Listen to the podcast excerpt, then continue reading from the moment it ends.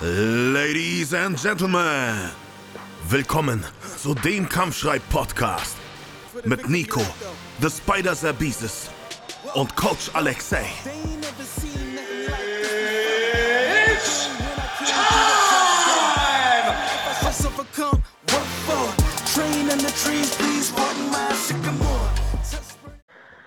Willkommen zum Kampfschrei-Podcast mit der Folge 9. Und wir haben heute wieder einen Gast bei uns im Podcast, also ein Podcast, den Marvin. Marvin ist 31, leidenschaftlicher Bodybuilder, hat so einige, einige schon im, im Sport erlebt, vor allem auch einige Verletzungen. Und wir wollen heute darüber sprechen, wie man mit Verletzungen umgeht, wie man mit Rückschlägen umgeht und wie man das Training so gestaltet, dass man trotz Handicap einfach ja das Beste draus macht.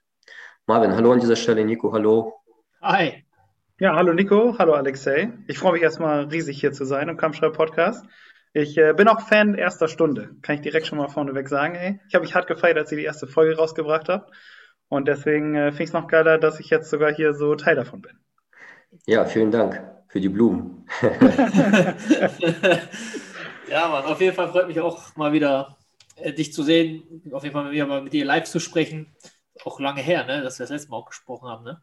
Also so ja. richtig mal gesprochen, außer über WhatsApp und Co. oder Instagram. Ja, das stimmt. Ja, ja. Das letzte Mal, als ich in Bremen war, denke ich mal. So. Letztes Mal, als du in Bremen warst und ich glaube, da warst du auch noch kein Daddy geworden, ne? Da war ich noch kein Daddy. Nee, das stimmt. Ja, Jetzt bist Leben du ja geht, Papa-Bär. Leben geht runter und drüber. Ja, richtig, richtig. ja, gratuliere auch nochmal von mir. Äh, zwei, zwei, zehn Wochen jetzt tatsächlich. Krass. Ja, geht schnell. Ja, Glückwunsch nochmal an dieser Stelle von uns allen. Ja, danke sehr, danke sehr. sehr Ihm geht's gut. Zeit. Er ist auf jeden Fall sehr aktiv, er schreit viel und er ist halt wieder Papa, er ist nur am Fressen. Also. So hat er auch schon eine Fleischkeule in der Hand, ja? Ja, so ungefähr. Wenn er könnte, bestimmt. Wenn er könnte, bestimmt. Marvin, du bist, äh, wie schon in, im Intro kurz angekündigt, äh, leidenschaftlicher Bodybuilder, zumindest lebst du so ein bisschen diesen Lifestyle und trainierst danach, ähm, hast aber, denke ich, so wie ich dich kenne, auch schon in verschiedenen anderen Kraftsportarten so ein bisschen Erfahrung gemacht. Ähm, wie hast du grundsätzlich zum Sport gefunden? Ähm, also Sport habe ich schon irgendwie immer gemacht, das sagt immer jeder, aber ich habe das tatsächlich schon immer gemacht. Und äh, das sagt auch jeder. ja, das stimmt. Ähm, nein, aber ich habe mich schon immer viel, viel und gerne bewegt. Und äh, keine Ahnung, ich glaube, das kommt viel von meinen Eltern, weil die auch immer gesagt haben, so probier aus oder mich rausgeschmissen so zu Hause, so ey, geh mal raus spielen. Und ähm, ja, ich glaube, das, also das aller, an das allererste, was ich mich erinnern kann, war, ich bin Junge, ich bin, glaube ich, acht, neun Jahre alt, ich habe natürlich Fußball gespielt, ne? Fußballverein da angemeldet, hingegangen, fand ich kacke. Finde ich immer noch kacke. Fertig. Alle, alle Fußball-Hates, alle Fußball-Hates direkt auf mich, ist okay ich mag das einfach nicht, nicht spielen so. Deswegen von da aus ging es dann weiter und dann bin ich auch relativ schnell tatsächlich auch in den Kampfsport gegangen. Ich habe viel Kampfsport selber auch gemacht. Also ich habe Boxen, Kickboxen gemacht, ich habe Muay Thai, ich habe mal äh, zweieinhalb Jahre MMA auch gemacht. Und äh, Wie alt warst du da? Also wo befinden wir uns da auf der? Also ich habe mit zwölf angefangen so zu boxen immer. So für mich mit ein paar Freunden. Bin dann irgendwann mal in Boxverein gegangen und habe da ein bisschen was gemacht. Ich habe ähm, Judo und Aikido habe ich gemacht, weil mein Vater oder meine Eltern im Allgemeinen nicht so davon überzeugt waren, dass Boxen und Kickboxen etwas ist, was sie ihrem Sohn gerne beibringen wollen würden. Das ist mehr so was dann für die für die Straße, so mhm. war so die Meinung am Anfang. Deswegen Judo und Aikido, Selbstverteidigung, nicht angreifen, ne, sowas dann. Und ähm, ja, fand ich aber nicht so cool. Ich wollte schon jemandem ins Gesicht hauen, wenn es drauf ankommt. Deswegen. Das hast du sehr gut ausgedrückt. Ey, wenn ich, ey, Nico weiß, so ein Judo-Wurf, ey, der tut richtig weh. So. Ja. Also der ist ungefähr noch genauso geil. Aber jemand ins Gesicht hauen ist einfach ein Statement und dann hast du die Sache klar gemacht, so fertig. Wobei ich echt sagen muss, ich bin schon vor einem Judo-Wurf mal fast K.O. gegangen. Ne? Also, ey, die sind krass. Die sind ey, krass. Also, ich weiß. Ich wurde einmal geworfen, Kopf, äh, Hüftschwung mäßig, ich bin auf dem Kopf gelandet, ich war fast weg. Ne? Also hätte mhm. ich, äh, ich weiß auch nicht, ich erinnere mich auch nur so, so stückchenweise an dieser Stelle. Ich weiß nur, dass ich auf dem Boden lag und dass ich an seinem Bein danach hing, weil ich das Bein gekriegt habe. Aber es war schon eine knappe Nummer. Ja, deswegen wie so mit, mit 12 angefangen und dann bis 16, 17, äh, 18 habe ich rumprobiert. Und ähm, ja, so richtig mit Kraftsport, Bodybuilding habe ich angefangen, als ich bei der Bundeswehr war. Nach Dienst nichts zu tun, war ein geiler Kraftraum oben in der, in der Kaserne und da habe ich losgelegt dann einfach. Mit den ganzen alten Soldaten, äh, Eisen gebogen und von da aus hat das dann angefangen. Dann interessiert man sich viel dafür und jetzt, ich bin jetzt 31, mit 15, 16, 17, 18 habe ich mich langsam dafür interessiert, also auch schon eine ganze Zeit jetzt. Und seitdem bin ich auch dabei geblieben. Also ich liebe Bodybuilding. Ich habe mit Nico sogar mal ein bisschen MMA gemacht, auch. Ähm, ich glaube, da hätte ich auch Talent für sogar gehabt, vielleicht. Der Brock Lesnar, Mann, das Sport. Ey, wenn ich, wenn ich nochmal 20 Kilo abgenommen hätte, ey, also so 100, 105 Kilo auf 1,75 Meter, da bin ich ganz schnell weg in der Heavyweight-Klasse. Aber ähm, genau, ich bin auch Kampfsport-Fan, auf jeden Fall. Also ich feiere. Ich bin auch, Fan, glaube ich, mein Fan der ersten Stunde so, ne? Ey, Motto, bin, bin Fan, bin, bin Fanboy. Ja, und der, der, der, ist derjenige, der immer den GMC oder Runfighting Podcast mhm. äh, äh, das Abonnement immer abschließt, nur für diesen einen Kampf, den ich kämpfe. Ist so. Ich melde mich, immer für ein, ich meld mich immer für einen Testmonat an mit einer anderen E-Mail. ja, aber einfach, einfach um jetzt sofort einfach zu gucken. Und dann ist er derjenige, der die 20 Stories, glaube ich, postet. ist so. Ist so, ey. Nein, und deswegen habe ich irgendwie, wie gesagt, ich habe viel ausprobiert schon, aber ja, wie das so ist, ne? Das ist bei, bei euch ja nichts anderes. Ihr habt einen Sport, ihr habt wahrscheinlich auch mehr ausprobiert, aber der eine Sport, so der hat einen gecatcht, der hat einen abends im Bett nicht losgelassen, da hat man drüber nachgedacht. Wenn man nicht im Training war, hat man drüber nachgedacht. Wenn man nicht drüber nachdenken sollte, hat man drüber nachgedacht, so, dass es einfach dann, irgendwann packt einen was und lässt es nicht mehr los und dann ist man so richtig drin. Und dann ist auch der Sport erst richtig, richtig geil. Und das war kannst du sagen, so. kannst du sagen, was genau dich persönlich packt am Bodybuilding? Gab es eine Situation, was dir so richtig Motivation verliehen hat, weiterzumachen? Ähm, also damals natürlich auf jeden Fall das Optische. Also, weil es einfach, du bist am Strand, siehst jemand mit einer breiten Brust, dicker Ärmel, ist geil. Punkt. So, das ja, ist einfach herrlich. Ähm, klar, Vorbilder Arnold Schwarzenegger, Sylvester Stallone, die haben ihren Teil dazu beigetragen, einfach. Das ist ganz klar. Ich habe früher viel Wrestling geguckt, deswegen war ich einfach von der Optik übelst angetan.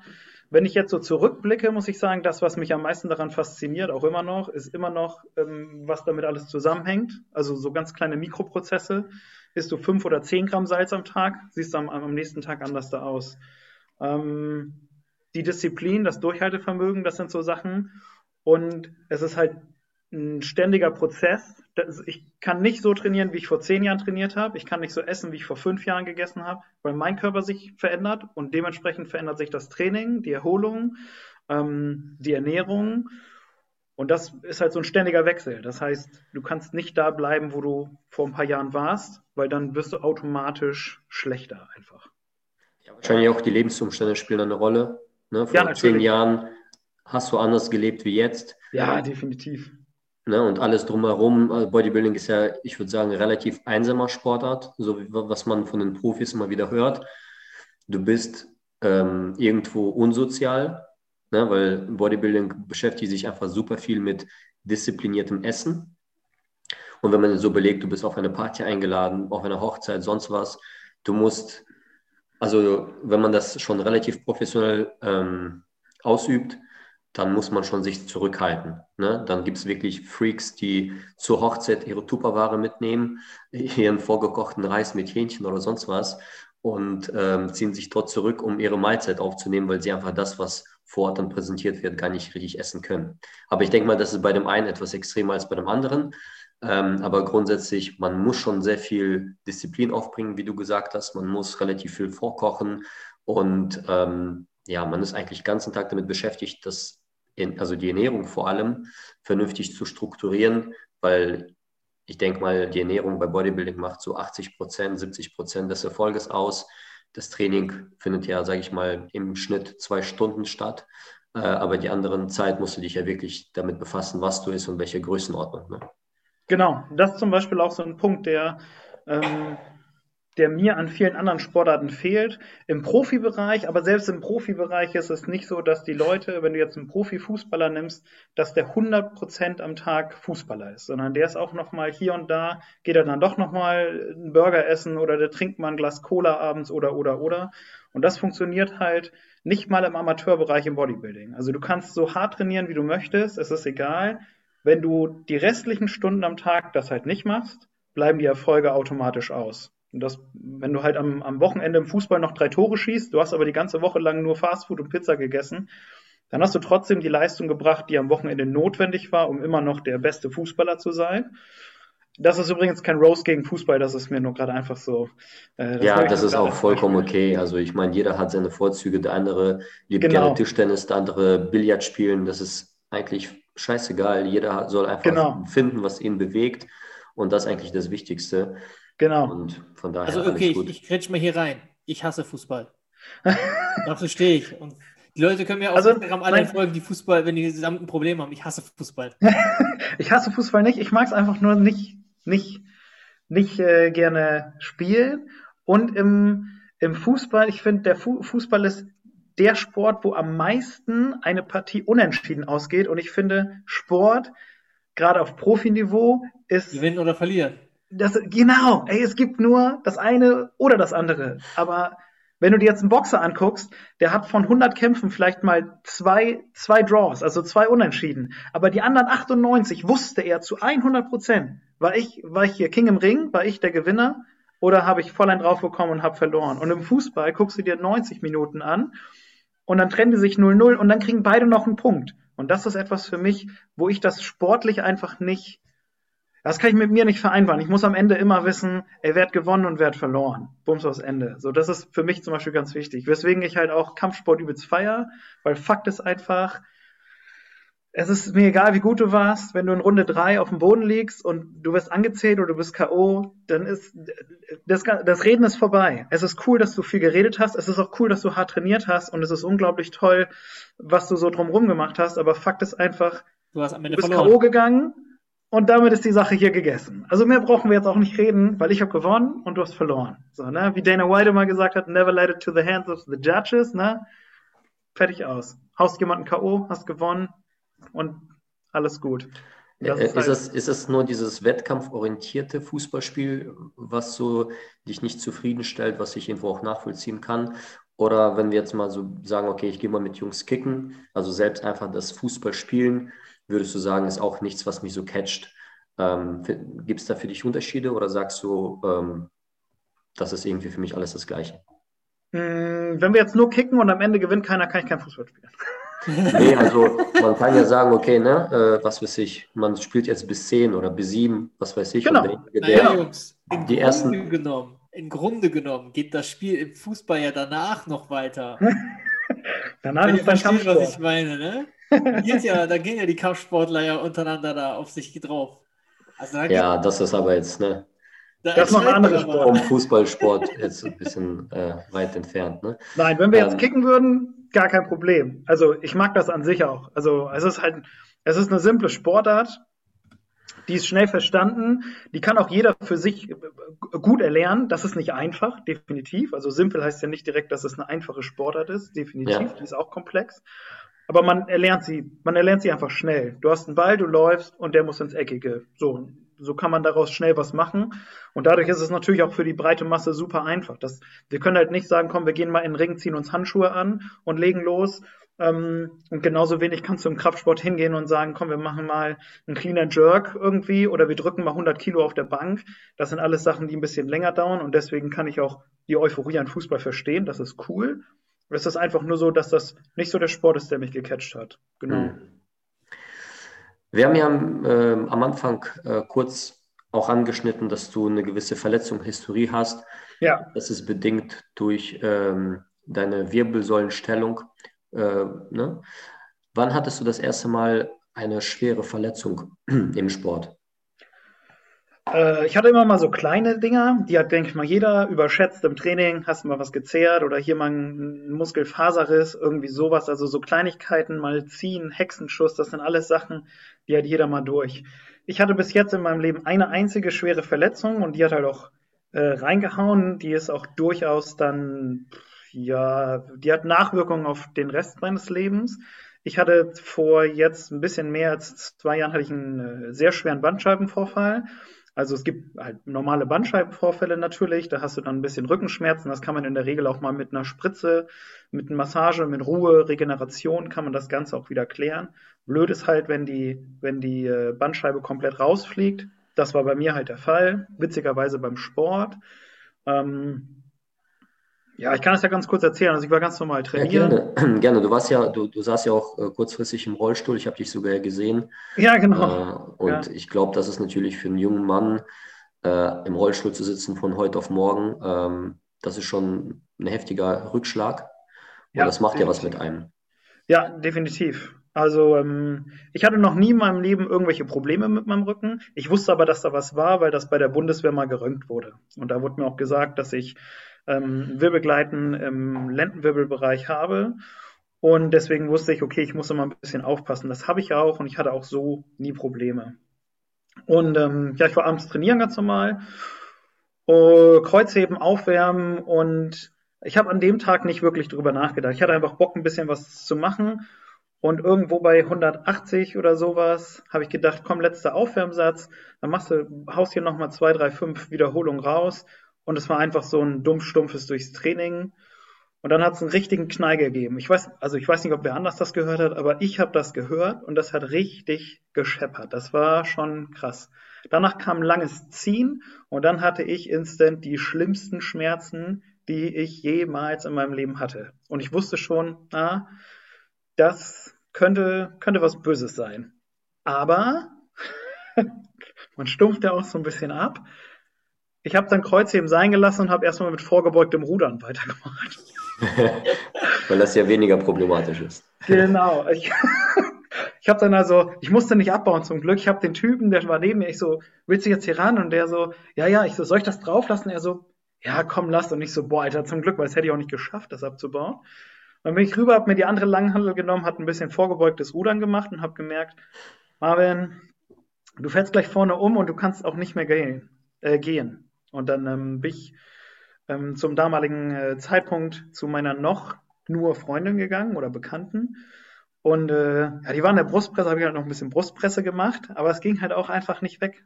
Und dann sind wir nach Hause gefahren und in dem Moment, wo so der Adrenalinpegel nach unten gegangen ist, war halt vorbei. Also ich habe eigentlich nur noch im Bett gelegen und mich gekrümmt und ja, dann sind wir ins Wie hat sich der Schmerz geäußert? Ist das ein stechender, ein dumpfer Schmerz gewesen? Ja, richtig krass. Also wie ein, ich stelle mir das, so stelle ich mir das vor, wenn mir jemand mit einem Messer in den Rücken sticht und die ganze Zeit am Drehen ist. Also es ist egal, auch was ich gemacht habe, selbst wenn ich gelegen habe und mich nicht bewegt habe, hatte ich auf einer Schmerzskala von 10 hatte ich immer eine 10, dauerhaft. Und das ist nicht weggegangen. Also okay, heftig. Nur so als, als, als Zusatz vielleicht, ich hatte solche Schmerzen, dass ich, ich habe über eine halbe Stunde gebraucht, nur um auf Toilette zu gehen habe eine halbe Stunde auf Toilette gebracht und die halbe Stunde zurück, weil ich immer Pausen machen musste und ich konnte mich nicht selber waschen. Also, das war schon eine heftige Nummer. Ja, und im Krankenhaus. Wie, wie ging es weiter? Genau, wir sind ins Krankenhaus gefahren ähm, und die haben mich dann einfach untersucht. Für die war schon klar, dass es ein Bandscheibenvorfall war. Ich wollte das aber noch nicht so richtig einsehen. Und ähm, der nächste MRT-Termin war erst nach dem Wochenende verfügbar. Und deswegen, nee, gar nicht der nächste Operationstermin. Und ich war halt an allererster Stelle, weil im MRT klar wurde, dass ich einen sehr schweren Bandscheibenvorfall habe und dass innerhalb der nächsten paar Stunden der Nerv so weit Schaden nimmt, dass halt ja, Gliedmaßen anfangen ab oder taub zu werden. Das heißt, mein rechtes Bein fing an, so im Fuß bis hoch zum Knie, bis hoch zum Oberschenkel und kurz vor der Hüfte hat es dann ein bisschen aufgehört und dann kam halt auch zum Glück die Operation. Wenn das jetzt noch schneller gegangen wäre, dann wäre ich sogar noch früher operiert worden. Also ich hatte mittwochs den Bandscheibenvorfall und der nächste Termin war halt erst am Montag. Sollte das jetzt mit der Taubheit noch weitergehen, hätten die mich sogar noch am Wochenende operiert. Und dann, und das war auch das Wochenende, wo du mich im Rollstuhl gesehen hast. Da bin ich ja auf der, auf der Börse, auf der Fitnessbörse bin ich im Rollstuhl durch die Gegend gefahren, weil ich nicht laufen konnte. Was für Gedanken hattest du, als du, als du im Rollstuhl saßt? Hast du, warst du noch irgendwie positiv, also was ist positiv gestimmt, das hört sich jetzt so komisch an, aber warst du davon überzeugt, dass es nur ein kurzfristiger Zustand war? Oder hast, hattest du auch Gedanken gehabt, dass du ähm, dir auch sagen musstest, hey, vielleicht muss ich auch länger im Rollstuhl verbleiben? Ähm, Ja, also komisch, komisch jetzt nochmal so darüber nachzudenken. Wenn ich mich jetzt dran erinnere, woran ich gedacht habe, habe ich nicht eine Sekunde dran gedacht, dass ich für immer im Rollstuhl bin und dass das jetzt auch einfach nicht schlimm ist. Äh, ich muss sagen, dass meine, meine Bekannte zu dem Zeitpunkt, die ist übrigens jetzt meine Freundin und die Mutter meines Sohnes, ähm, die hat mir zu dem Zeitpunkt sehr, sehr, sehr viel Rückhalt gegeben. Ich glaube, auch ohne die hätte ich das nicht so überstanden. Und wir hatten über die Zeit, wo ich im Rollstuhl gesessen habe, unglaublich viel Spaß. Also die hat das, die hat mir das Ganze, die hat mir sehr viel Last von den Schultern genommen und so, dass auch gar kein Platz für negative Gedanken waren. Ja, sehr äh, cool. den, den schlimmsten Moment, den ich hatte, ist, dass mir eröffnet wurde, dass man mich am Rücken operieren muss und dass ich höchstwahrscheinlich nie wieder äh, vernünftig trainieren kann einfach. Also mhm. ich, ich, bin halt auch niemand, der gerne leicht trainiert. Ich habe, ich bin nicht der Stärkste, aber ich bin schon in einem, in einem ganz guten Durchschnitt.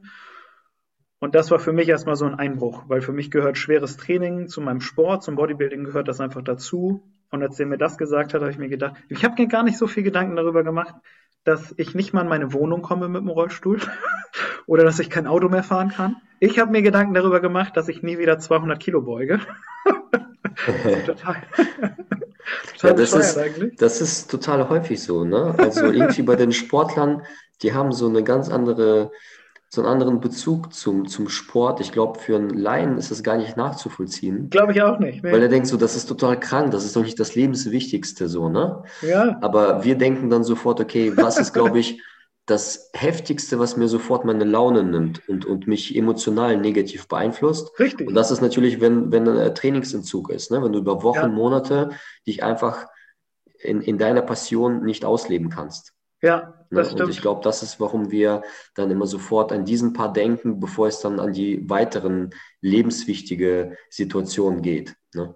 Genau, ja, ich habe einfach gedacht, der Rest, den kriege ich schon hin. So, es gibt, ja. es gibt äh, Treppenstützen für einen Rollstuhl, es gibt rollstuhlgerechte äh, Treppeneingänge oder auch Küchen. Ich komme Treppen, äh, rollstuhlgerecht in mein Auto, es gibt Rollstuhlautos. Also ich kann alles mit dem Rollstuhl machen, aber was ich nicht mit dem Rollstuhl kann, ist beugen. Geht einfach nicht. Fand ich scheiße. und das war eigentlich so das einzige Ding. Ansonsten, ähm, wie gesagt, ich hatte sehr viel Rückhalt, auch von meiner Familie. Meine Mutter hatte an dem Wochenende noch Geburtstag, sind wir im Rollstuhl hingefahren und ähm, keine Ahnung, da hat auch niemand eine negative Stimmung zu verbreitet. So, oh mein Gott, was ist, wenn die OP schief geht? Was ist, wenn du dein Bein nicht mehr merkst? Was ist dann? Was ist dann? Sondern es war halt durchweg Rückhalt und positive Stimmung und so bin ich auch da durchgegangen. Deswegen ähm, habe ich da nie irgendwas Negatives so mit verbunden, bis auf halt, dass ich Angst habe, nicht mehr so schwer trainieren zu können. Aber da schließe ich mich dir an. Ich war ja vor kurzem ja auch noch. Genau, ich wollte gerade sagen, ey, du hattest ja auch jetzt erst eine, eine, eine richtig, also schon eine krasse Sache eigentlich. Ja, eigentlich eine Hüft-OP hatte ich gehabt. Ich habe ein Carmel-Finchman-Syndrom gehabt, aber nichts Muskuläres, sondern was äh, Knöchiges an der Knochenstruktur. Ähm, ich habe, glaube ich, mit Alexei auch alles Mögliche Erdenkliche probiert, um das irgendwie vorzubeugen, ob es muskulär ist. Aber das Ding ist ja, ich bin zum Arzt und kein Arzt konnte mir sagen, was das ist. Die konnten mhm. sagen, ja, du musst operiert werden, aber keiner hat mir genau gesagt, was genau gemacht werden muss. Und dann bin ich zum MRT. Äh, dann habe ich mit dem MRT halt die ganzen Sachen halt gemacht und dann habe ich halt die OP geplant. Wir sind dann erstmal von der einen Klinik in die andere gegangen. Ähm, aber da muss ich echt auch schon sagen, ich, du hast noch ziemlich Glück gehabt. Bei mir wollten die mich erst ein halbes Jahr später operieren. Ah, ja, krass. Und das ist halt natürlich ein krasser Kollateralschaden, der mir jetzt immer noch schwer in den Beinen liegt, weil es passiert ja, im Endeffekt versucht dein Körper ja, wie es bei mir ja war, äh, Mittel und Wege zu finden, trotzdem zu funktionieren. Genau, er baut drumrum, ne? Genau, baut drumrum auf und ähm, der Kollateralschaden entsteht ja erst nach der OP dann. Ne? Das habe ich ja jetzt gerade immer noch. Ich habe zum Beispiel Schleimbeutel an der rechten Seite äh, an der Hüfte entzündet. Ich habe äh, ja so ein leichtes äh, Piriformis-Syndrom gerade. Das ist was mich so ein bisschen einschränkt mit der Hüfte so. Aber das sind ja alle Sachen, die weggehen, aber dass die einfach Zeit brauchen.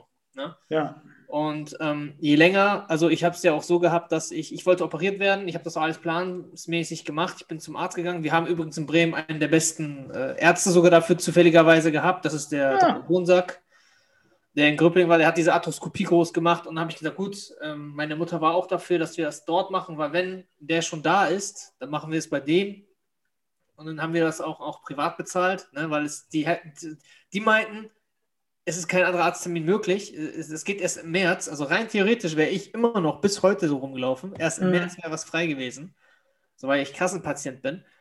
Und äh, dann haben wir es halt einfach im August dann direkt gemacht. War auch schnell gemacht. Es war auch wirklich, ich war, glaube ich, den zweiten Tag, war ich schon wieder auf den Beinen. Weil ja, habe ich gesehen, habe ich gesehen. Bin schon wieder, ich habe Alexei schon ein Video geschickt, wie Schattenboxen im, im Raum.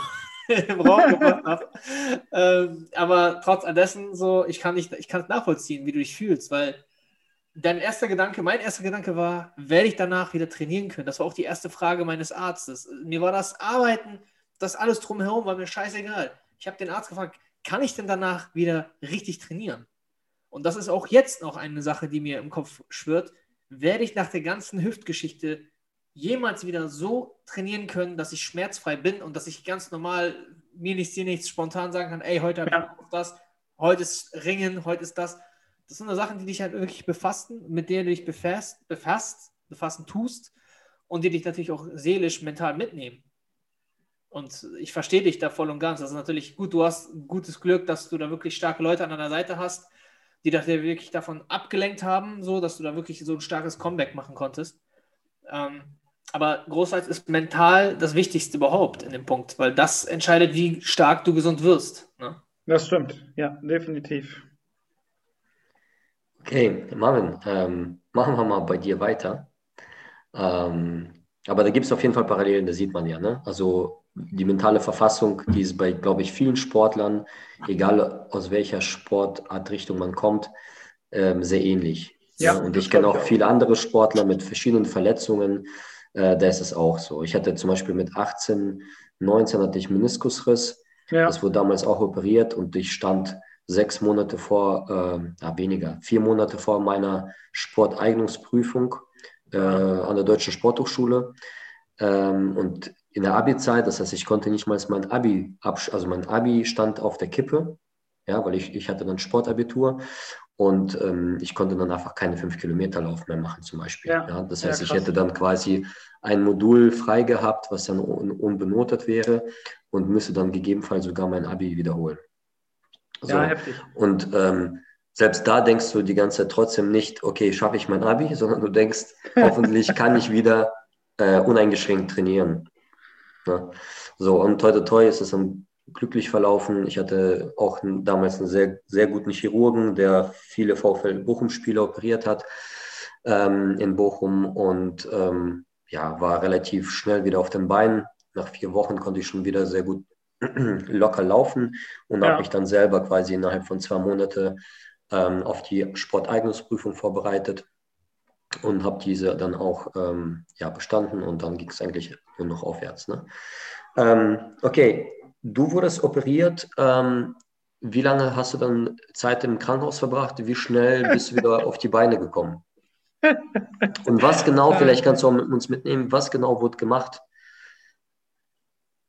Ach so, ja, also es wurde eine Fensterung gemacht. Das heißt, ich wurde jetzt nicht von, von Kopf bis Fuß aufgeschnitten und aufgeklappt oder sowas, sondern Nein, das macht man nicht mehr. das ist ein ganz, ganz kleiner Schnitt der halt über dem Wirbelbereich gemacht wird, ähm, wo der Bandscheibenvorfall ist. Dann wird reingegangen und im Endeffekt wird halt versucht, die Bandscheibe, die, die wird versucht zu retten. Die wird versucht, da wieder in Position zu bringen, die Wirbel wieder zu entlasten. Ähm, es werden Teile weggeschnitten, rausgenommen. Das heißt, die Bandscheibe jetzt ist einfach ein Stück dünner als alle anderen. Gerade Lendenwirbelbereich sollten die Bandscheiben halt ein bisschen dicker sein. Die haben die größte Last zu tragen. Ähm, und die ist halt jetzt einfach dünner. Das heißt, wenn ich mir das jetzt angucken würde, dann ähm, kann man das einfach sehen, weil die dünner ist als die anderen Lendenwirbelbereiche. Genau. Sie hat halt ein bisschen Substanz verloren. Ne? Also du hast genau. vorhin gesagt, die Bandscheibe ist komplett rausgeflogen. Das ist immer ein, ein, ich sag mal, eine Beschreibung, die entweder von Leuten getätigt wird, die nicht wirklich so ganz genau wissen, was da passiert, oder von Ärzten sehr häufig genutzt, auch die eine, eine Verletzung überdramatisieren. So. Man, muss einfach, man muss einmal sagen, ähm, ist nur eine kleine Anmerkung, einfach für die Leute, dass sie verstehen, eigentlich kann nichts rausspringen. Natürlich genau. kann eine Bandscheibe ja. kaputt gehen, ne? Und man weiß, ich weiß auch, was du meinst, ähm, aber viele denken tatsächlich, dass durch eine Belastung XY die Bandscheibe tatsächlich aus der Wirbel, Wirbelsäule rausspringen kann. Äh, Nochmal für alle hier an dieser Stelle, auch wenn ich kein Arzt bin, aber ich kann, kann euch das zusichern. ähm, eine Bandscheibe kann rein physiologisch oder mechanisch nicht rausspringen. Genau, die, die ist nicht weg. Stark, genau, die so stark Band gesichert, das, das geht gar nicht. Also die Bänder ja. sind so stark, da müssen Tonnen an Scherkraft entstehen, dass die Bandscheibe tatsächlich ihre Ursprungsposition verlieren kann. Was passiert ist, dass die Bandscheibe hat ja eine gewisse, also eine gewisse Substanz oder Faserring, der außerhalb verläuft und dieser Faserring reißt ein, so dass genau. quasi die innere, das innere, die innere Substanz des, der Bandscheibe nach außen dringt und genau. im schlimmsten Falle gelangt das quasi in die Richtung, wo der Rückenmark verläuft, sprich äh, wichtige, lebenswichtige Nerven werden abgedrückt und im schlimmsten Fall kann das sogar zu Organversagen führen, also zum Beispiel, dass man nicht mehr, ähm, ich glaube, äh, ja, auch auf Toilette richtig gehen kann. Genau, der Stuhlgang. Das ist immer so ein Zeichen dafür, wenn es einfach läuft, dass die Bandscheibe so weggedrückt in den Nerv wird, ja. du kannst das nicht mehr kontrollieren. Ja, ja. Genau, nur nochmal so kleiner als Anmerkung, ja. aber ich weiß, was du, was du gemeint hast. Ne? So die Bandscheibe war einfach richtig hin und es gibt halt leichtere Bandscheibenvorfälle und sehr heftige. Und natürlich, wenn das Bein richtig schon quasi hängt und nicht mehr funktioniert, muskulär, neuromuskulär, ähm, dann muss man natürlich sehen, dass man möglichst schnell diesen Nerv entlastet, dass er nicht chronisch ähm, dann einen Schaden nimmt. Genau, ja. ja. Genau, das wurde gemacht am Montag um 13 Uhr. Da ähm, wurde die OP gemacht. Ich war gefühlt fünf Minuten weg und in echt waren es fünf Stunden, also von 13 bis 18 Uhr, bis ich oh, dann. Oh, heftig, schon sehr lange. Ja, also doch schon. Ich, es kann sein, dass das, das ist ja umso schwerer ein Mensch wird mit Totgewicht. Also ich bin auf dem Rücken eingeschlafen. Auf dem Rücken haben die mir die, die äh, Narkose gegeben, bis sie dann so ein Totgewicht gedreht haben. Das dauert halt auch immer. also, also die haben vier vier Stunden dich gewendet Richtig. und eine Stunde operiert. Ja? Alle so, das wird ein Quickie, ey. Und dann, oh, scheiße, Mann, der Fettsack hier. Den müssen wir erstmal drehen jetzt. Und dann bist du wieder so eine richtig kleine, schmächtige äh, Krankenschwester da hast, die dich wirklich dann tatsächlich drehen muss. Also so, so Brachialus, Saurus, wie du einer bist. ja, das war genau. Und dann war ich um 18 Uhr halt wieder wach auch. Und es ist alles super verlaufen. Also, weil ja immer so ein bisschen die Angst auch vor einer Bandscheiben-OP ist ähm, kann ich halt nicht bestätigen. Mir ging's direkt nach dem Aufwachen, also keine Ahnung, das waren fünf Minuten nach dem Aufwachen, habe ich schon gesagt, oh mein Gott, wie geil, ich habe keine Schmerzen mehr. Ich hatte immer noch Schmerzen von der OP. Man kann sich das nicht vorstellen. die du hattest. Hm. Genau, also die ziehen ja dann die Muskulatur zur Seite, um an die Bandscheibe ranzukommen. Und das kann man sich vorstellen wie den schlimmsten Muskelkater, den man in seinem gesamten Leben jemals hatte. Also das hm. war schon krass aber es war immer noch nicht so doll wie halt die Schmerzen in der Bandscheibe. Also ich habe da schon gesagt, boah, zum Glück habe ich das gemacht. Ja, das war Montagabend, dann war ich noch Dienstag und Mittwoch da. Mittwoch wurde ich schon ein bisschen ungeduldig, weil am äh, Dienstag kam der ähm, mein Reha-Trainer im Krankenhaus und wir haben ein paar Übungen gemacht. Und der war schon ein bisschen erstaunt darüber, dass ich keine 24 Stunden, also ich war 14 Stunden nach OP, konnte ich wieder laufen. Das heißt, ich bin aus dem Bett wow. aufgestiegen, bin von alleine auf Toilette gegangen. Das hört sich so komisch an, aber ich war sehr stolz auf mich, dass ich alleine auf Toilette gehen ähm, Ja, ey, das, das, das, meine ich. Wenn du dann danach, nach der OP, dann sind solche Dinge schon extrem enorm ja. wichtig. Ne? Dann merkt man also diese Selbstständigkeit. Ich kann selber mich versorgen, so, ne? das Fundamentale. Äh, wenn das stimmt, dann ist es schon, glaube ich, großer, großer Schritt getan. Ja, definitiv. Ja, und das Ding ist, ich konnte nicht in diese Ente pinkeln. Kann man sich nicht vorstellen, ne? Aber es ging nicht, ich schwöre es, ich hab's probiert. Ich habe gewartet, bis mein Bettnachbar gepennt hat, ne? Ganz leise so die Decke zur Seite, die Ente, zack, Lümmel rein. Ich habe probiert, es ging nicht. Ey, und ich schwöre es, ich musste so dringend auf Toilette, es ging kein Stück, ne? Und dann am nächsten Tag, ja, Reha-Trainer, und der so, ja, dann lauf mal ein paar Meter, und der erste Gang so direkt auf Toilette. Rein, abgeschlossen. Ich so, boah, ey, zum Glück kann ich laufen. Du hast ja, das ist, das ist, dass, dass, dass du solche Probleme hattest. Also bei mir war ey. das genau mit dieser Ente, ich erzähle dir, das war das Beste überhaupt. Ich dachte mir so, ey, warum habe ich sowas nicht zu Hause? Das macht fucking Zeit. Ich nee, geht nicht. Oh. Kann ich, habe ich nicht. Nico, schenke ich dir zu Weihnachten. Ja, genau. ich sitze da so, auf einmal, ja, ich muss auf die Toilette, aber ich darf ja nicht aufstehen nach der OP ja. hochgebracht. Und dann kommt so die Frau, so eine kleine Frau, sagt so, ja, hier, übrigens, das ist ihre äh, Pinkelflasche. Ich sag, guck so, was? Pinkelflasche? Ja, die Flasche, wo sie reinmachen können. Ich sag so, oh, darf ich auf die Toilette aufstehen? nein, Sie dürfen nicht, Sie sind noch operiert. ja, okay. Gucke ich diese Flasche an, ich denke mir so, ja, okay, ich denke mir, na, alles klar. Die ist voll riesig so, ne? Und ich habe, wie gesagt, dann halt wirklich, ich glaube, ich habe 14 Stunden nicht gepinkelt oder so, reingemacht. Halbe Flasche, halb, fast voll. ich rufe dann eine Frau an, die sagt, ja, wenn Sie die Flasche gewechselt haben müssen, dann drücken Sie auf den Knopf. Ich drücke auf den Knopf. Und ich musste, während ich gedrückt habe, schon wieder auf die Toilette. Ja, das krass. kommt dann alles raus. Aber das ist ja. oft. Ey, ja, ging gar nicht. Habe ich nicht hinbekommen. Ja, und dann hatte ich unglaubliches Glück, dass mein Reha-Trainer im Krankenhaus dann einen Tag später in Urlaub gegangen ist und ich habe einfach keinen neuen bekommen. Also richtig nice. Ey, ich ist voll Luxus. Ich habe meine Reha-Trainerin gehasst. Nee, der Typ, also der Typ war cool und ja, ich habe dann die paar Übungen gemacht, die der mir gezeigt hat. Das sind so einfache Sachen wie Fußzehen anziehen, Fußzehen wegdrücken, also Gas geben und Fußzehen zum Schienbein ziehen. Ähm, aufstehen, hinsetzen, aufstehen, hinsetzen. Die ganze Zeit ins Bett legen, wieder aufstehen, ins Bett legen, wieder aufstehen, ein bisschen gehen. Ja, dann war es ähm, Mittwoch und Mittwoch wollte ich schon raus. Mittwoch um 12 habe ich dann auch schon gesagt, hier, wie, wie sieht das jetzt aus? Kann ich jetzt langsam mal gehen? Dann guckten die mich schon so an und meinten, du wurdest Montag operiert. Also nein, du kannst nicht gehen. Nicht so, ja, also langsam. Aber ich muss trainieren. Ja, so, ohne Schmarrn, ey. Ich hatte richtig Bock, ne? Und dann, ähm, ja, war Donnerstag, morgens bei der Visite, haben die dann gesagt, okay, alles klar, Konoser, Sie, Sie können jetzt nach Hause. Dann habe ich einen Kumpel von mir angerufen. Der hat mich nach Hause gefahren, habe ich mich umgezogen, hat er mich ins Gym gefahren. Dann äh, habe ich Knack. habe ich ein knackiges Ganzkörpertraining gemacht an Geräten. Da hatte ich sogar noch meine Krankenhaussocken an, so mit Anti-Rutsch, Anti-Rutschnoppen unten, damit ich nicht aufs Maul fall. Und dann habe ich donnerstags um 13 Uhr mein erstes Training nach der OP gemacht. Ja, das, ja. das war's. Ich hatte zehn Tage nach OP oder 14 Tage nach OP hatte ich mein erstes Reha-Gespräch mit einem Reha-Arzt, auch in der Reha-Klinik. Also ähm, alles ganz, ganz hoch. Ich war da, ich habe mich mit dem unterhalten. Der war erstmal erstaunt, dass ich mit, also ich, ich, bin alleine gekommen mit meinem eigenen Pkw und ich bin halt ganz normal da reingelaufen. Und der war so ein bisschen erstaunt, hat mich dann gefragt. Ich habe gesagt, ja, so, keine Ahnung, um ehrlich zu sein, weiß ich nicht, was ich hier soll. Hat er mich angeguckt und meint, naja, du bist ja hier fürs Reha-Training. Habe ich gesagt, genau, aber ich, also bin ja auch schon wieder voll im Training. Also ich kann Beinpresse machen, ich habe Beinpresse, Beinstrecker, Beincurls, ich mache Waden, ich mache Ausfallschritte, ich lasse nur Kniebeuge weg. Habe ich jetzt nur mit Stange gemacht, so damit ich die Technik noch drin lasse und Mobility. Dann guckt er mich an und sagt, was? Die Kniebeuge. Ja, ja, genau. Du machst Kniebeugen? Warum ja, das denn? Und dann musste ich das machen. Dann wollte der sehen, also ob ich mehr so ein Good Morning als eine Kniebeuge mache.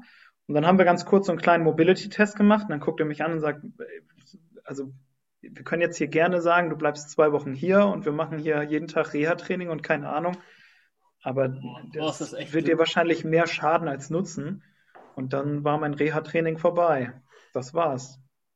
Ja, sehr cool, sehr cool. Aber freut mich an dieser Stelle, dass es dann so doch unkompliziert verlaufen ist. Ja, auf jeden Fall. Ja, weil sowas kann natürlich auch anders ausgehen. Definitiv, ja. Da muss man sich nichts vormachen. Aber ich kann äh, da wieder eine, eine Beobachtung machen ähm, warum Sport grundsätzlich so geil ist ähm, und vor allem Arbeit mit Gewichten und, und, äh, und so weiter. Man sieht immer wieder, dass Leute, die dann in die, ähm, eine Operation haben oder eine Verletzung haben, dass wenn sie einfach äh, gut äh, physisch aufgebaut sind, dass sie unheimlich schnell wieder nach der OP ja. sich rehabilitiert haben. Ja. Und das ist ein wirklich finde ich, sehr heftiger Gamechanger in diesem ganzen, in diesem ganzen, sage ich mal, Reha-Konstrukt. Ähm, warum es auch Sinn macht, zum Teil, wenn du sogar untrainiert bist und du weißt, in zwei, drei Monaten steht eine Knie-OP an, dass du versuchst, auch in der Zeit schon vor der OP äh, ein paar Übungen zu machen, dass die ja. Reha dir möglichst einfach fällt, weil du einfach schon koordinativ dich auf gewisse Übungen eingestellt hast. genau, du, ja, ne, interessante, damit, damit die, Theorie. Damit die Muskulatur quasi auch schon vorbereitet ist, weil es ist klar, je, je länger die Muskulatur stillgelegt ist, stillgelegt in dem Sinne, sie bekommt keinen Stimulus mehr, keinen Reiz mehr, sich anzupassen an die Umwelt, umso schneller baut es ab. Und ihr kennt das ja, wenn man ein Bein so stilllegt mit so einem Gips, ja, drei, vier Wochen hast du nur noch Knochen. Ja. ja. also gefühlt 60, 70 Prozent der Muskulatur ist einfach zurückgegangen. So schnell ja, geht das. das und jeder Tag, wo keine Belastung stattfindet, und eine Belastung ist eigentlich schon, findet dort statt, wo du einfach stehst. Ne? Also wir haben eine Gravitation auf diesem Planeten. Das heißt, wenn ich mich einfach hinstelle, habe ich schon eine gewisse vertikale mechanische Belastung ja. auf meinen Knochen und auch auf meine Muskulatur, auch wenn diese Belastung sehr, sehr natürlich nicht wirklich spürbar ist oder sehr ne, vermindert ist. Aber diese findet trotzdem mechanisch statt. Das kannst du ermessen, indem du einfach auf die Waage gehst und dann siehst du, was denn deine, dein Körper wirklich auf der Erde wiegt. Ne? Und diese Masse wirkt halt auf diese ganzen Gelenkstrukturen, Bändern und so weiter und so fort. Und wenn man natürlich dann nochmal gewisse Übungen macht mit gewissen Widerständen und vielleicht mit etwas Dynamik, dann kann man die Muskulatur einfach super dafür vorbereiten, die Reha souveräner zu gestalten und, und schneller vor allem nach der OP wieder auf die Beine zu kommen. Das kann ich nur an dieser Stelle jedem raten, wenn ihr jetzt aus dem Sport irgendwie raus seid oder sonst was und es steht irgendwas Größeres bei euch an, versucht auch vor der OP schon Sachen zu machen, die halt gehen. Klar, was nicht geht, geht nicht. Und das, was geht, sollte auf jeden Fall gemacht werden, damit ihr einfach schnelleren Einstieg findet in das normale Leben und dann nicht wochenlang im Bett liegt und damit beschäftigt seid, einfach nur vom Bett hochzukommen. Ja, auf jeden, auf Fall. jeden Fall, eine, eine, geile, eine geile Theorie. Also ähm, vielleicht so als, als kleinen Schwank dazu kann man ja auch immer wieder bei Astronauten sehen, was für eine mechanische Belastung die Erde eigentlich auf dem Körper hat. Weil Absolut. so eine kurze oder längere Zeit auch im All, die kommen wieder und die sind halt völlig überfordert mit dem bisschen Schwerkraft hier auf ja. der Erde. Obwohl die, auch sogar da oben trainieren, das muss man genau. sagen. Also, obwohl sie dort versuchen, alles Mögliche zu tun, ja um diesem Zerfall oder Abfall der physischen Kapazität entgegenzuwirken. Ja, kommen sie nach drei, vier Monaten zurück und werden zum Teil im Rollstuhl empfangen, genau, genau. weil sie nicht mal in der Lage sind, mit, mit der Gravitation umzugehen genau. im Stand. Ja? ja, da sieht man, äh, das spüren wir halt nicht, weil wir damit einfach aufgewachsen sind. Aber wenn man diese Kraft mal außer Gefecht setzt, dann sieht man doch, wie viel auch Spannung und, und ähm, Stimulus auf den Körper wirkt, selbst wenn wir nur stehen. Deswegen ist, sind auch normale Spaziergänge, ja, einfach mal ein bisschen spazieren gehen für eine halbe Stunde, ist viel mehr wert, als äh, zu sagen, ich, ich verzichte komplett auf jegliche Aktivität. Das bringt ja, ja quasi stimmt. sowieso nichts. Ja? ja, es kommt immer darauf an, mit welcher Absicht du was machst. Natürlich wird dir das Spazierengehen nicht einen dicken Oberschenkel ähm, irgendwie verabreichen. Das ist auch aber klar. Aber es hilft ja trotzdem. Ne? So, aber es hilft auf jeden Fall ähm, beim Abbau.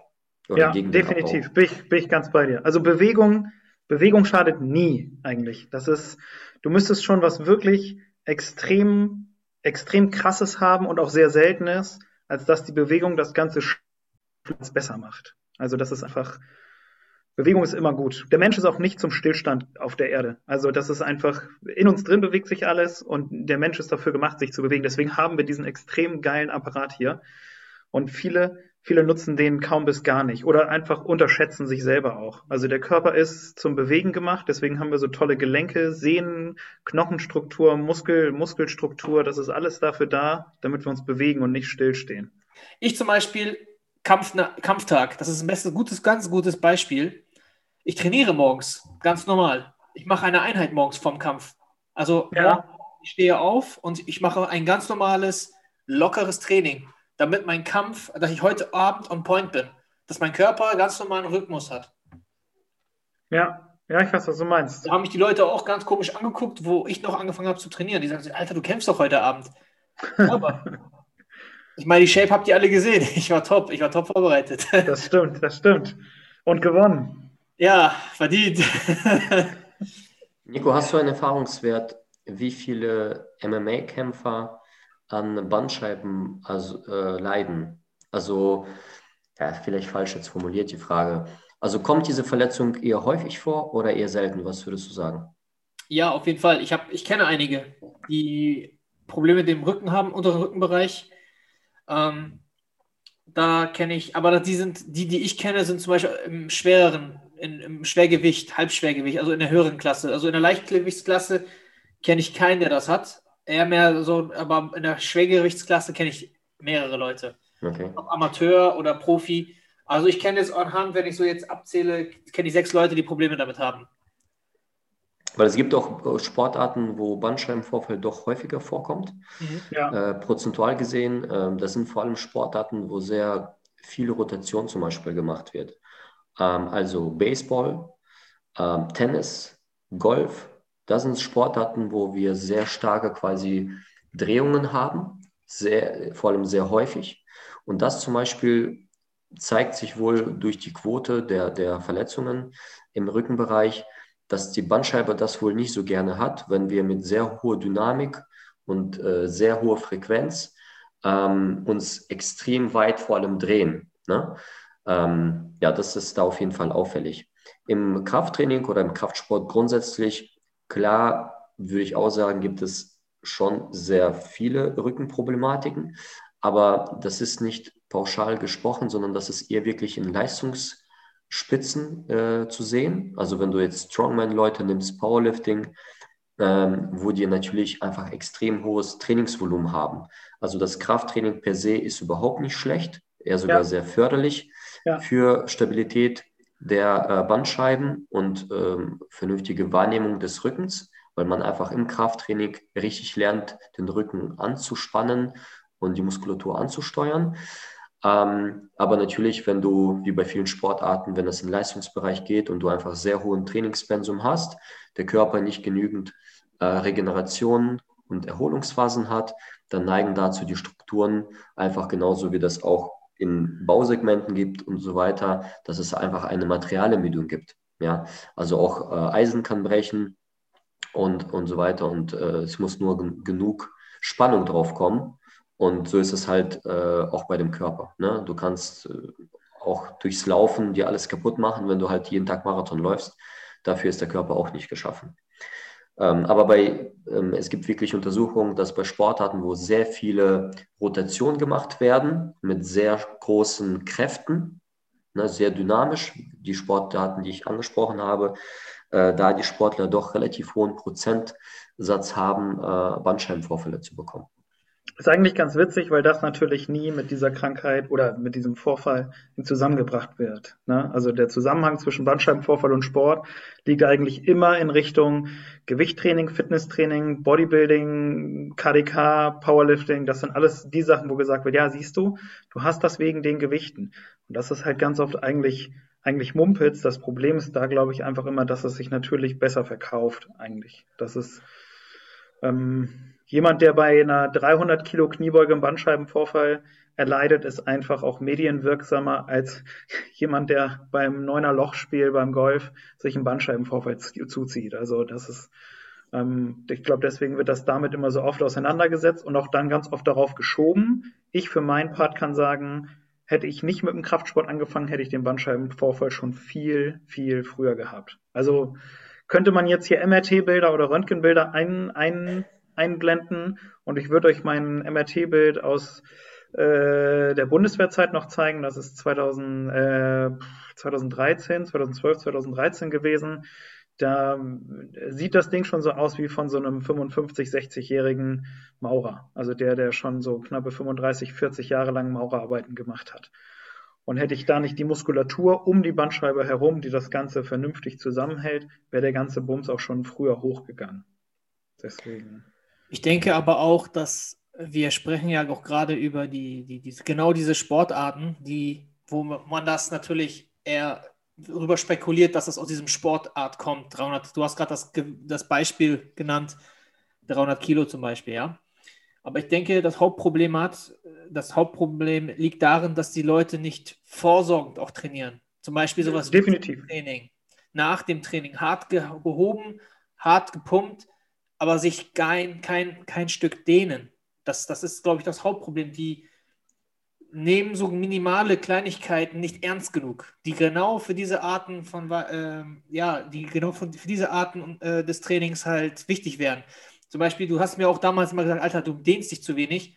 Davon kannst du Rückenschmerzen kriegen, du, hast, du kannst äh, Nackenschweren, Blockaden bekommen, was natürlich dann irgendwann auch zutraf. Ne? Wir reden ja nicht im Alter von 25 oder in, im Alter von 20, wir reden gerade im Alter von 30, 35, 40, auf die 40 gehen zu.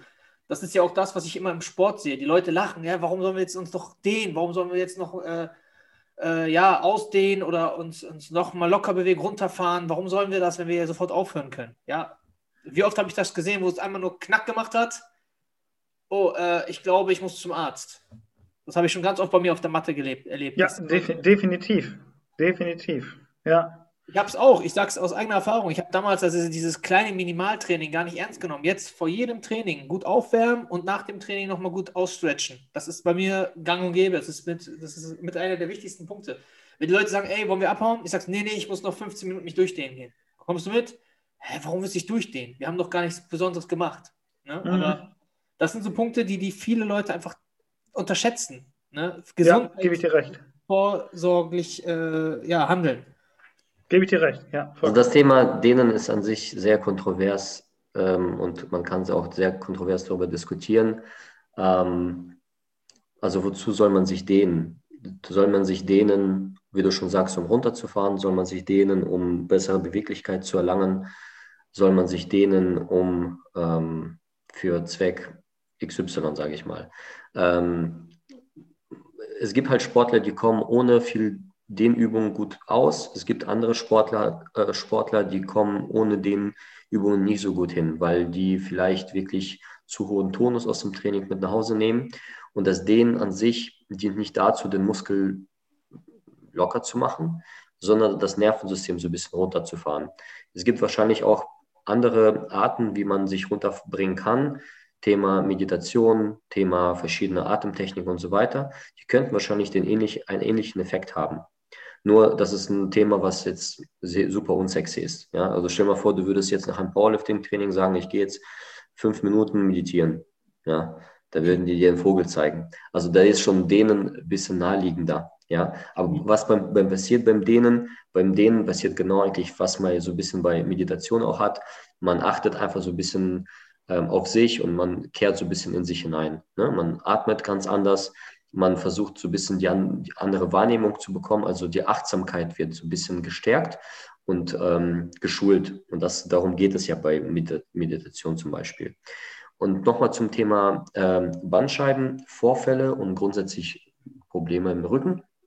Man muss hier nochmal an dieser Stelle sagen, ähm, dass es super viele Bandscheibenvorfälle gibt, die überhaupt nicht diagnostiziert werden. Ja, das, das heißt, es gibt ähm, auch da viele Untersuchungen, die zeigen zum Beispiel, dass ähm, wenn du jetzt 100 Männer nimmst oder 100 Menschen, gleich viele Männer und Frauen, ab dem 50. Lebensjahr ähm, werden dort schon zum Teil 60, 70 Prozent der Menschen irgendwelche Bandscheibendegeneration haben ja, oder Bandscheibenvorfälle. Ähm, das Problem ist, dass die Hälfte davon überhaupt keine Schmerzsymptomatiken hat. Ja, das heißt, nur wenn man einen Bandscheibenvorfall hat, bedeutet es noch lange nicht, dass dieser A Schmerzen hervor, hervor, ähm, hervorruft, verursacht äh, und irgendwelche anderen symptomatischen ähm, Zeichen zeigt. Ne? Ähm, also viele, es gibt Menschen äh, auch, die haben drei, vier Bandscheibenvorfälle im Leben, ja, und dann gehen die mit 65 Jahren zum Arzt, weil sie was weiß ich was haben ein äh, bisschen irgendwo ziehen, lassen sich dann ein MRT-Bild machen und sagt das, oh, Sie haben aber drei Bandscheibenvorfälle. Ja. Ähm, wann aber diese Bandscheibenvorfälle zustande gekommen sind, wie lange sie überhaupt schon da sind, das kann man überhaupt gar nicht mehr zurückverfolgen. Ja? Und äh, dementsprechend, da muss man halt immer so ein bisschen ähm, aufpassen, dass man das nicht, wie gesagt, überdramatisiert.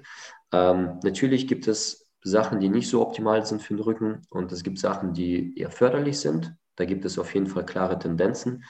Ähm, aber man kann jetzt nicht sagen, wenn du diese Übung machst oder diese Bewegung machst, diese bringt dir den Bandscheibenvorfall. Weil nee, so fragil, ne, so fragil ja. sind, sind die Strukturen einfach auch nicht.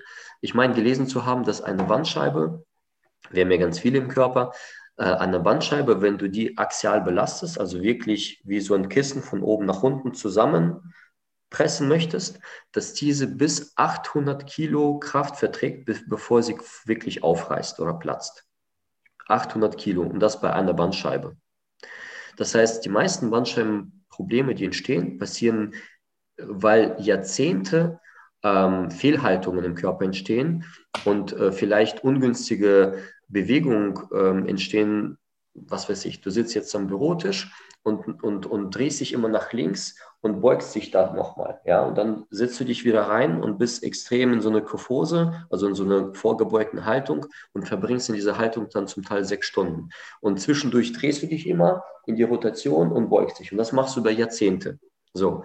Und dann hast du eine Situation, dann ruft dich dein Kollege dich an und sagst so, ey, du musst mir beim Umzug helfen. Ja. Ja, klar, mache ich. Ich bin doch ein Ehrenmann. Ich helfe gerne beim Umzug. Ja, so. Und dann geht er zum Umzug hin, muss eine Kiste heben oder einen Schrank und zack, knallt es. Ja. Was ist dann die Schlussfolgerung? Alter, ich habe meinen Bandscheibenvorfall ist entstanden, weil ich jetzt schwer gehoben habe. Genau, das stimmt ja. nicht. Das war aber nur noch dieser Tropfen, der ähm, das Becken zum Überlaufen gebracht hat. Ja. ja. Das heißt, äh, es gibt Korrelation. Klar, ich habe jetzt gehoben und es ist jetzt ein Schaden entstanden, aber das ist nicht die Kausalität. Also da gibt es keinen Zusammenhang. So, wie gesagt, so fragil sind die Elemente einfach nicht, diese äh, Strukturen. Es gibt kaum eine Bewegung, die sofort deine Bandscheibe kaputt macht. Das muss dauerhaft irgendwas nicht optimal laufen, rundlaufen, dass irgendeine Situation dann wirklich zu diesem Ereignis führt. Ne? So, jetzt habe ich so ein bisschen was aus der Richtung ähm, Verletzung ähm, ja, nochmal hervorgeholt. Der hat den neuen Namen beim Kampfschrei, Erklärbär. Erklärbär, ja. Dr. Nein, aber Coach. wie gesagt, wenn man da so ein paar Erkenntnisse hat aus der Wissenschaft, äh, muss man diese einfach hervorbringen, um nicht mit irgendwelchen Glaubsätzen zu arbeiten, die einfach nicht stimmen und vor allem Angst den Leuten zu nehmen, sich zu bewegen und sich zu belasten. Weil das Definitiv. einer der wichtigsten ähm, ähm, Aspekte für uns, für unser System, für unser Organismus. Nur das muss halt irgendwo in einem guten Gleichgewicht sein. Und natürlich, wenn du Leistungssportler sein möchtest, in welchem Bereich auch immer, musst du einfach verstehen, ähm, dass es immer mit Risiko verbunden ist. Ne? Und je mehr du den Körper an die Grenze bringst, umso mehr, je nachdem, wie genetisch du ähm, ausgelegt bist und so weiter, umso mehr ähm, kannst du halt vielleicht der Gefahr laufen, auch einen Schaden fürs Leben zu nehmen. Ne? Aber das ist bei jedem Sport. Das ist beim Radsport so, dass du dir vielleicht ein ähm, kaputtes Herz machst, wenn du halt jahrzehntelang irgendwelche ne, Touren fährst, Berg hoch, Berg runter und ständig in einem hohen Laktatbereich arbeitest und so weiter. Ähm, und natürlich, wenn du 30 Jahre lang extrem hohe Lasten bewegst, dann wird das wahrscheinlich auch nicht sonderlich ähm, gut für dich sein. Ja, ist immer eine schöne Analogie, das mit einem Auto zu vergleichen. Ne? Also du kannst dir einen, kaufst dir einen richtig geilen Ferrari und den stellst du dir in deine Garage und du fährst den nicht und irgendwann bist du halt tot. Also der Ferrari ist in gutem Zustand, du hast den gesammelt und alle sind neidisch auf dich, dass du so ein tolles Auto in der Garage hast. Aber du hast nicht ein einziges Mal in deinem ganzen Leben das Gefühl gehabt, wie es ist, in diese geile Karre einzusteigen und sinnfrei über die Autobahn zu prügeln. Ist der Motor kalt, gib ihm sechseinhalb, ist doch scheißegal. Du hast doch die Karre zu Hause.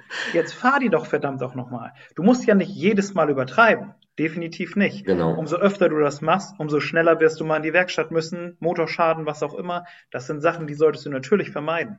Aber wenn du, wenn du dieses Auto zu Hause hast, dann solltest du hin und wieder einfach mal rausgehen und Pedal to the Metal einfach mal richtig knallen. Cool, dass du mit 90 einen Ferrari in der Garage hast, den du nicht einmal gefahren bist. Du weißt nicht, wie geil das ist, einen Ferrari zu fahren. Und das ist einfach, wenn man seinen Sport gefunden hat, also Nico MMA zum Beispiel, und der geht in den Ring, das ist wie Ferrari fahren. Autobahn, da ist kein anderes Auto, der kann schöne 300 im Tempomat fahren, fertig aus, weil wenn er im Ring ist, dann fährt er dieses Scheißteil bis ans Ende, weil es einfach geil ist. Oh ja. Deswegen, deswegen ist Bewegung für einen Menschen einfach so wichtig und so, so geil einfach, wenn man seine Sportart gefunden. Und das darf auch Fußball sein. Nein. doch, doch, doch. Okay. Es gibt richtig Leidenschaft. Ich kenne richtig leidenschaftliche Fußballer. Die sind richtig, die sind auch richtig geil drauf. Also die sind, das sind schon cool. Es ist einfach. Auch Hooligans? Was? Sind das auch Hooligans? Nein, ich rede von se seriösem Fußballspiel. Von okay, okay. vernünftigem. Ich hätte jetzt gedacht, seriöse Fußballer, die, das sind auch Hooligans. Marvin, das war ein schönes Schlusswort. Ähm, wir haben auch echt gut ein paar Dinge angesprochen, ich hoffe, die Episode war für die Zuhörer sehr unterhaltsam und auch irgendwo lehrreich. Ähm, ich bedanke mich oder wir bedanken uns mit Nico für deine Zeit Und ja, danke, danke sehr, dass, dass du bei uns im Podcast warst als Podcast. Und wir wünschen dir an dieser Stelle weiterhin ähm, schöne Zeit äh, als Papa. Danke Ähm, sehr. Ne, genieß weiter deinen Sport. Männer, ich wünsche euch einen schönen Abend. Und äh, ja, danke fürs Zuhören. Teilt gerne die Folge. Abonniert Supporten, uns. Liken, abonnieren, alles liken. Ist so. Ist An dieser so. Stelle, wir sind raus. Danke fürs Zuhören. Bis dann. Ciao, ciao. Ciao. Ciao. Whoa, whoa. They ain't never seen nothing like this before. Lit the room when I came through the front door. Ask me if I should overcome. What for? Train in the trees.